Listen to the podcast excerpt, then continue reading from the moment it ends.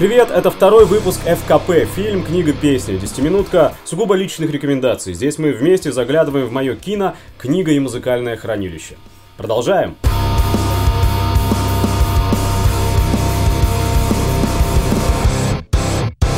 Сегодня, наверное, любимый иностранный фильм. Лучший, с моей точки зрения, иностранный фильм лучшего, как мне кажется, иностранного режиссера.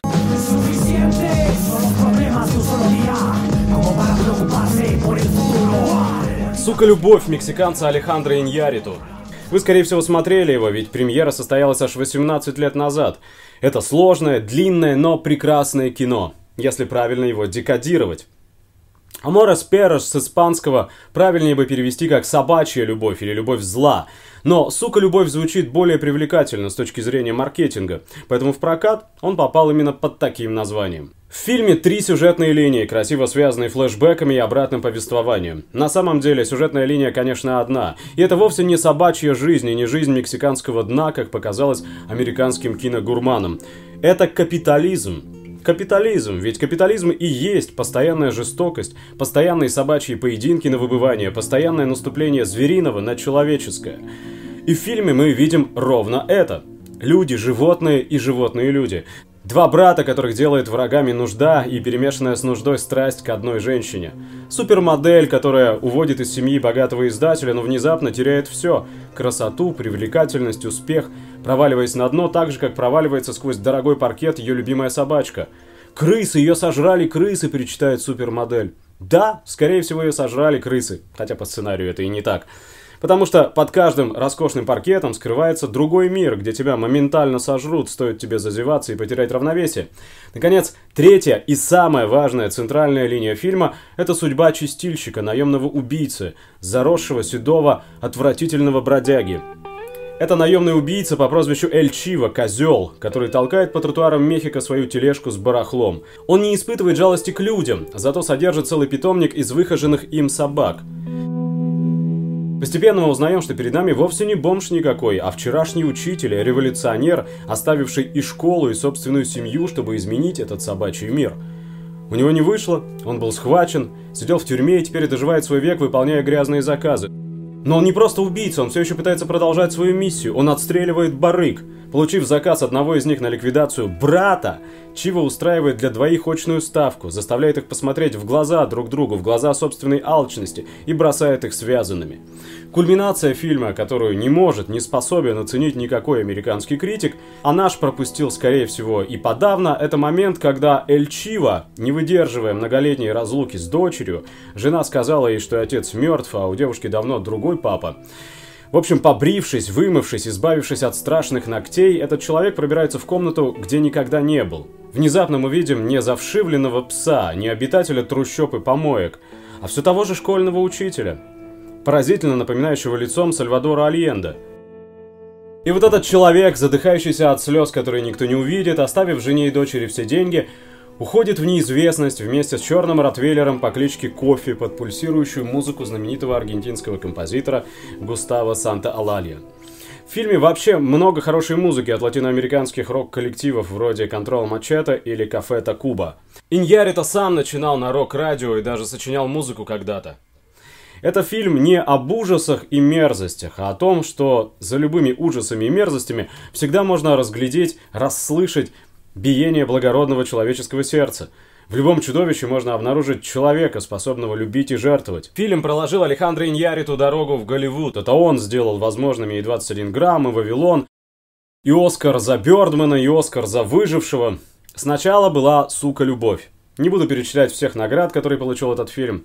Конечно, здесь мы видим хорошо известного теперь уже всем актера Гаэля Гарсия Берналя. Конечно, прекрасная работа сценариста Гильермо Ариахи. Он, кстати, знал, о чем писал еще. В 13 лет он был так избит в уличной драке в Мехико, что потерял обоняние. А вообще, до прихода в кино этот человек успел поработать футболистом, баскетболистом и боксером. Короче, сука, любовь это мой выбор, если вы спросите, какой фильм я считаю одним из лучших. Книгу просили на этот раз посоветовать покороче, потому что с предыдущей за неделю не разобраться, да и за две недели.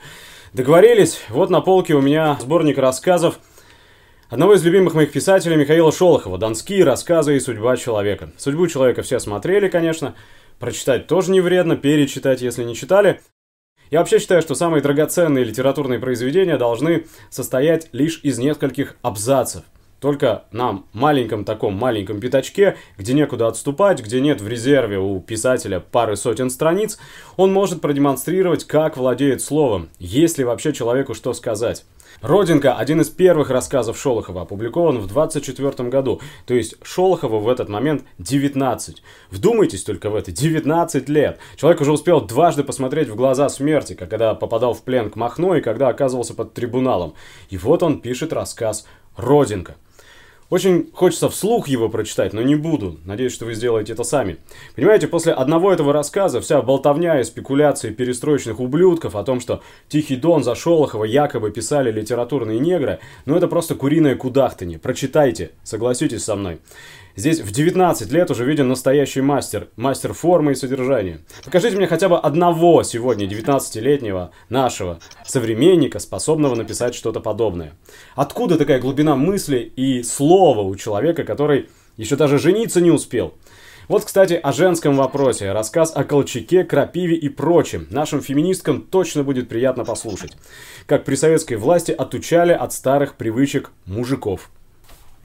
Не успел рот раззявить, сгребло меня бабье и тянут, просто беспощадно волокут по конюшне. Собрались в курагод, воют, а моя ведьма пуще всех. Зачем пришел сукин сын? Я с ним по-доброму, бросьте бабы дурить. Амнистия!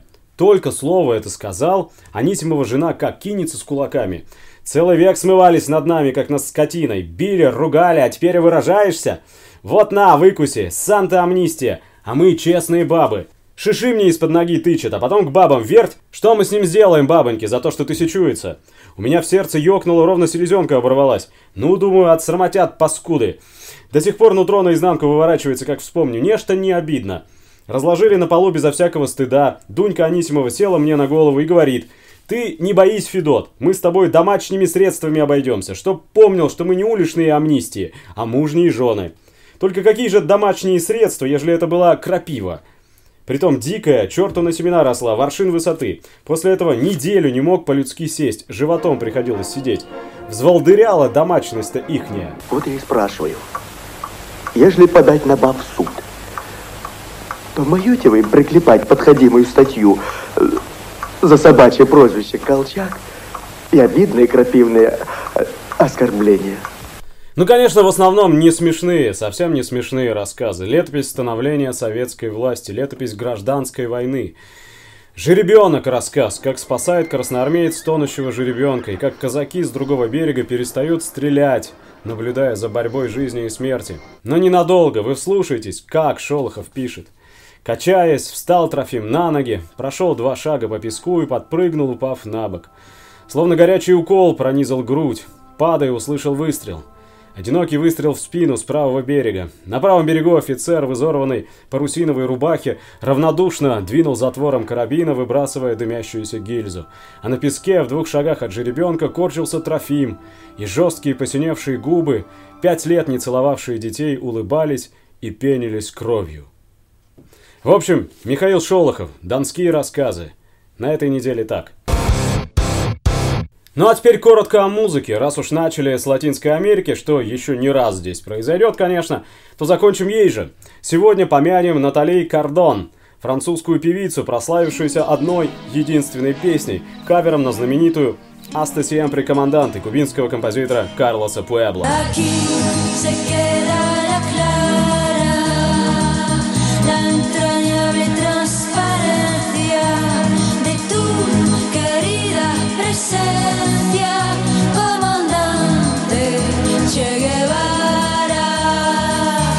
Песня отсылает нас к знаменитой реплике Че Гевары «Всегда до победы». Но хороша не только сама песня, но и клип, рассказывающий историю несуществующей возлюбленной команданты, революционерки с автоматом за плечами и с ребенком на руках. В клипе очаровательная Натали Кардон смотрит на тело Че Гевары, в Боливии, очевидно, происходит дело, стреляет по бутылкам, ходит вместе с крестьянами по полям. Было бы странно, если бы столь ходовой и популярный сюжет не был монетизирован, так же, как и сам Че Гевара. Вот так Натали Кардон выглядит сегодня, выступая раз от разу на французских развлекательных шоу. Все-таки иногда лучше вовремя взять верную собаку и удалиться с глаз долой. Ну, чтобы не портить созданное впечатление.